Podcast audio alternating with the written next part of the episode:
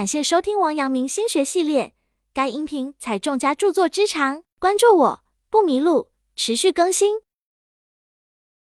第三章出入室，运筹帷幄，小试牛刀。在刑部做事的第二年，王阳明被派往直隶、淮安等府，与当地巡按御史一同审决重犯。他的职位虽然不高，但由于是从刑部来的，属于中央官员，在审判囚犯时也有很大的决议权。其他审判官自然也都得尊重他的意见，这使王阳明能够按照自己的判断做出裁决。对于这个差使，王阳明感到莫大的兴奋。一向做事严谨认真的他，总要反复对照证据和当朝的法律条文才会做出判决。他的这段经历被学生们记载为“所路求多，所平反”。看来，一向公平公正的王阳明应该平反了很多的冤假错案。忙完准备的公事之后，王阳明终于可以忙里偷闲来修身养性了。于是他来到了九华山，一登上山就立即陶醉于眼前的青山秀水中，远离尘世的喧嚣繁杂，内心极为宁静，寄情于山水，心情顿感愉悦，心性得以恢复，诗性也得以复归。他一口气净写下三十多首诗赋，无拘无束的大自然正好能够衬出官场的束缚，为政或为学。王阳明的内心一直都在左右摇摆着，游刃于二者之间，却也激发了他的思考与豪情。两样看似截然不同的事情，如此相得益彰，也算是人生一大快事。不过，名士有时只是一种风格，终究不是职业。正如他下山时所写的诗句：“明日归城市，风尘又马鞍。”回到京城后，由于父亲王华的关系，王阳明被聘为山东乡试的主考官，一心想当圣人，却总摸不着门径。如今有机会来到圣人的家乡，感受圣人的文化气息，王阳明兴奋不已。山东与江浙向来是文化教育的重地，人杰地灵，孔门的弟子也多是出于这里。主持乡试，把王阳明从论禅学仙的心境中拉了出来。从他为考生们出的测试题中可以看出，他和佛道已相去甚远。他出的测试题都很大胆。就好像第一场四书的考试题，所谓“大臣者，以道事君，不可则止，以道事君”，这是儒家所遵循的传统的纲常。王阳明的这个题目在当时君主专制的体制中提出，是非常冒险的，但是又可以看出王阳明的智慧。这个题目考的既是针对人的品节，又是一种特定场景下的做法，充满着儒学的色彩。他还提出“纲纪不振，由于名气太烂，用人太急”。求效太速，异国朝礼乐之治，老佛害道。由于圣学不明等问题，足以可见他已经开始思考当时与百姓生活、国家社稷密切相关的问题。尤其是山东乡试陆续，映射出他从民生出发思考问题的良苦用心。他还提出纲纪不振，由于名气太烂，用人太急，求效太速，一国朝礼乐之治，老佛害道。由于圣学不明等问题。足以可见，他已经开始思考当时与百姓生活、国家社稷密切相关的问题，尤其是山东乡试陆续，映射出他从民生出发思考问题的良苦用心。然则，思考教者之与诸事以君有责焉而已。嗟夫！思考孝者之责，自今不能以无惧，而不可以有为矣。若夫诸事之责，其不能者，犹可以自勉，而又惧其祸以自化也。诸事无益曰无其见哉？吾使思考教者终不免于不明也。其无愧于是举，无愧于父子之乡人也已。王阳明的这篇文章讲述了他以主考官的身份来到山东之后的所见所闻所感。他认为能够来到圣人的故乡主持乡试是生平一大幸事。王阳明怀揣着朝廷授意的重任，求贤若渴，想到昔日孔夫子三千弟子有七十余人精通六艺，而今王阳明也希望能从千百考生中挑出这精通六艺的人来。但是如今的山东尽显凋敝之势。怎样也找不出像过去圣人那样的人了。王阳明认为，朝廷求贤不得之是多方面导致的，其中科举的一些制度束缚就是一个很大的原因。在他看来，不仅主考的官员们要负起责任来，各位考生们也要自行努力，不放弃，这样才无愧于日日夜夜对科举的准备，以及同出圣人之乡。整篇文章内涵丰富，同时又饱含情感，感人肺腑。他既反思自己。又对他人提出自己的殷切希望，还对古代山东的人文饱含赞誉之情，对当今山东的没落感到忧心忡忡，可以称得上是一篇完美的文章。从这篇文章也能够看出王阳明经世致用的观点。为他日后经营四方做好了文治上的准备。负责山东乡试，王阳明也算是展露才华，但是因为没有附和某些势力，他心中所想并没有得到完全发挥。返回京城后，朝廷下达诏令，将他从刑部云南司主事调为兵部武选司主事。虽然两个职位都是正六品，但武选司是兵部四司之首，实际上是往前进了一步。可见王阳明的才能在当时已经得到了朝廷的重视。而此时的王阳明也正是朝气蓬勃。王阳明结束了在山东主持乡试的差事后，返回京城。在这次乡试的主持中，他的才能已经受到了朝廷的关注。而王阳明自己虽然受到一些势力的干扰，但是总体来说也还收获颇丰，内心感到非常充实，隐隐约约的感觉到自己是在一点点的走在通向圣贤的道路上。但是天有不测风云，谁也没有料到。一心想要有所作为的王阳明，很快就要面临场改变他人生的变故。弘治十八年（一五零五年）五月，孝宗皇帝朱瑾驾崩，时年三十六岁。当时只有十五岁的皇太子朱厚照继承了皇位，年号改为正德，他就是明武宗。这位正德皇帝明武宗生性好动，同死去的老皇帝截然相反。小宗从小就胆小怕事，再加上体质不好。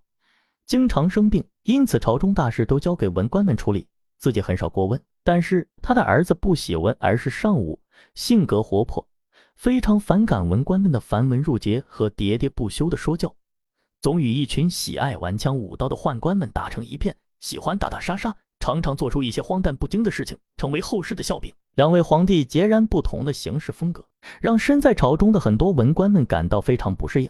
尤其是当他们在用伺候孝宗皇帝的方式来对待新皇帝的时候，往往会遭到冷落和无端的呵斥，自然文官们的意见也得不到重视，更难以推行。地位一落千丈的文官们也无法容忍这种差距，于是他们联合起来，开始进行声势浩大的争斗。这场不见硝烟的争斗以内阁大学士刘健、谢谦和户部尚书韩文为首，他们的目的非常明确，就是打压宦官参政。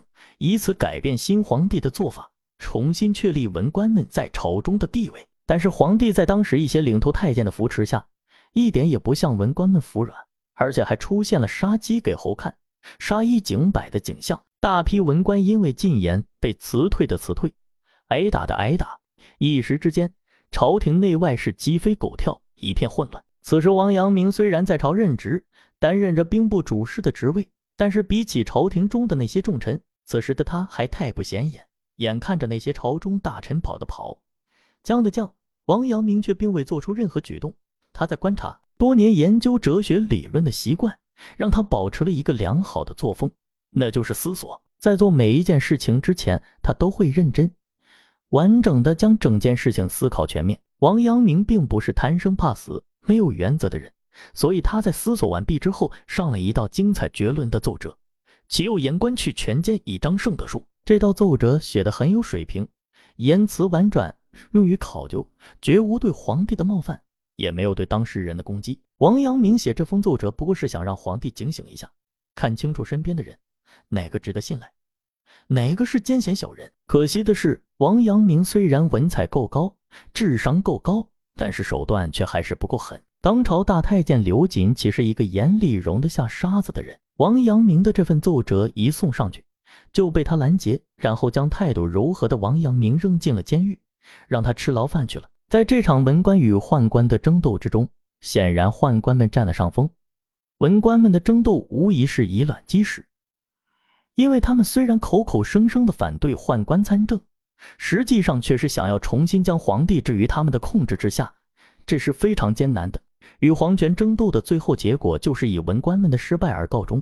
为首的文官们有的被迫终止了自己的仕途，而以刘瑾为首的宦官们则势力大增，很多人都卷入了这场争斗中。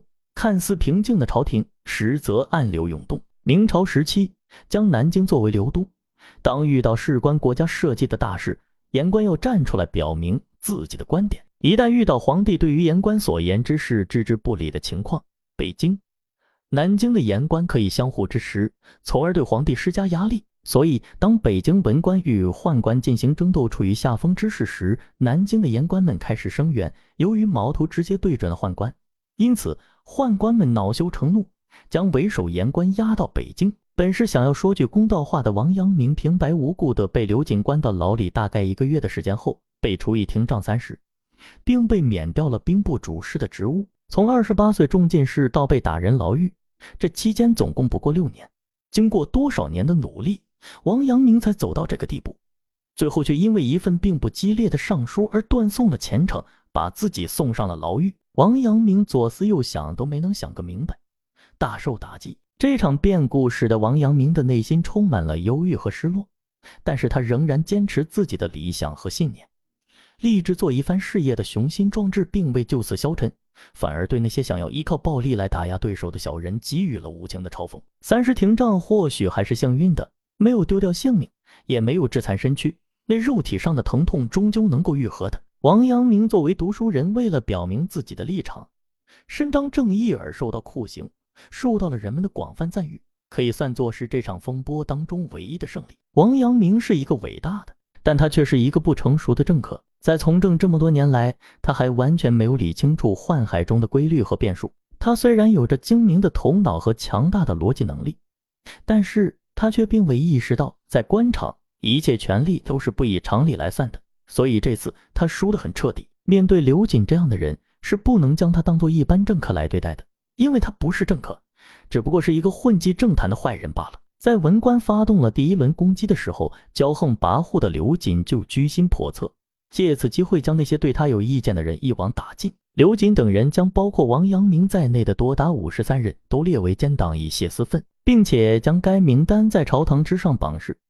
这份名单不仅昭示着五十三人的冤屈，同时也是当朝皇帝不作为的明证。这次事件被后人视为宦官专政。把持朝纲，打击朋党的恶力。王阳明的仗义之言招来了刘瑾等人的注意，他们早就不满王阳明平日里的目中无人，所以这一次王阳明成了他们的猎物。王阳明被投入监狱之后，家人和好友都焦急万分，日日盼着他平安无事，早日回家。王阳明虽然心有所忧，却并没有因此意气消沉，万念俱灰，而是谈笑自如，从容镇静。身在狱中，王阳明心里明白。此次的遭遇，除了宦官刘瑾作恶多端、排除异己的丑恶嘴脸之外，和当朝皇帝不辨是非、一味听信宠臣言论的做事风格以及懦弱的性格有很大的关系。一次性牵连这么多官员，皇帝却不明是非、不闻不问，任凭宦官随意处置，这种态度让人感到心寒。面对这种局势，王阳明深感无力扭转。王阳明被关入大牢后遭受的廷杖三十大板，对于本来就瘦弱的王阳明来说，并非那么轻易就能够挨过去的。待在监狱的那段时间正好是十二月，正值寒冬腊月，天暗得冻。黑暗的牢狱里，王阳明冷得瑟瑟发抖，整夜里都不得安睡。有时心里还反复的自问：为什么要走仕途呢？如果像祖父那样归隐山林，每日读书吟诗，抛开世俗的尔虞我诈，不也是人生的一大享受吗？那么又哪里需要再次遭这样的罪呢？关于王阳明这段黑暗的牢狱生涯，在后来王阳明留下的诗中可以知晓一二。不过这些诗句都是他对牢狱中寒冷、失眠、孤独之苦的描述，肉体上的痛苦只字未提。一方面可以看出他不愿意被人看到这种痛苦，另一方面从这些诗歌中可以看到王阳明当时已经非常关注学术追求，即使在暗无天日的牢狱之中。仍然在讲学论道。他曾经在狱中写道：“累累凌雨间，至到梁足月。”王阳明的父亲王华也在朝为官。在王阳明身陷囹圄之时，王华得到权宦刘瑾多次的暗示：如果他能够替王阳明认错，在他面前服软，那么刘瑾就完全可以把王阳明无罪释放。但是生性倔强、自视清高的王华怎可能去屈尊求人呢？就连狱中的王阳明也不会答应的。所以。王阳明只得在狱中听凭发落。好在对王阳明的处罚很快就下达了，他被贬到贵州龙场一当驿丞，这是当时的官吏等级中最低级的官吏，其实充其量就是个衣吏而已，称官都有点夸张了。不过对于此时的王阳明来讲，也算是拨开乌云见明月了，终于可以摆脱牢狱之苦。至于今后的路到底去向何方，也只能听天由命了。本节结束，感谢收听王阳明心学系列。该音频采众家著作之长，关注我不迷路，持续更新，欢迎继续收听下一节。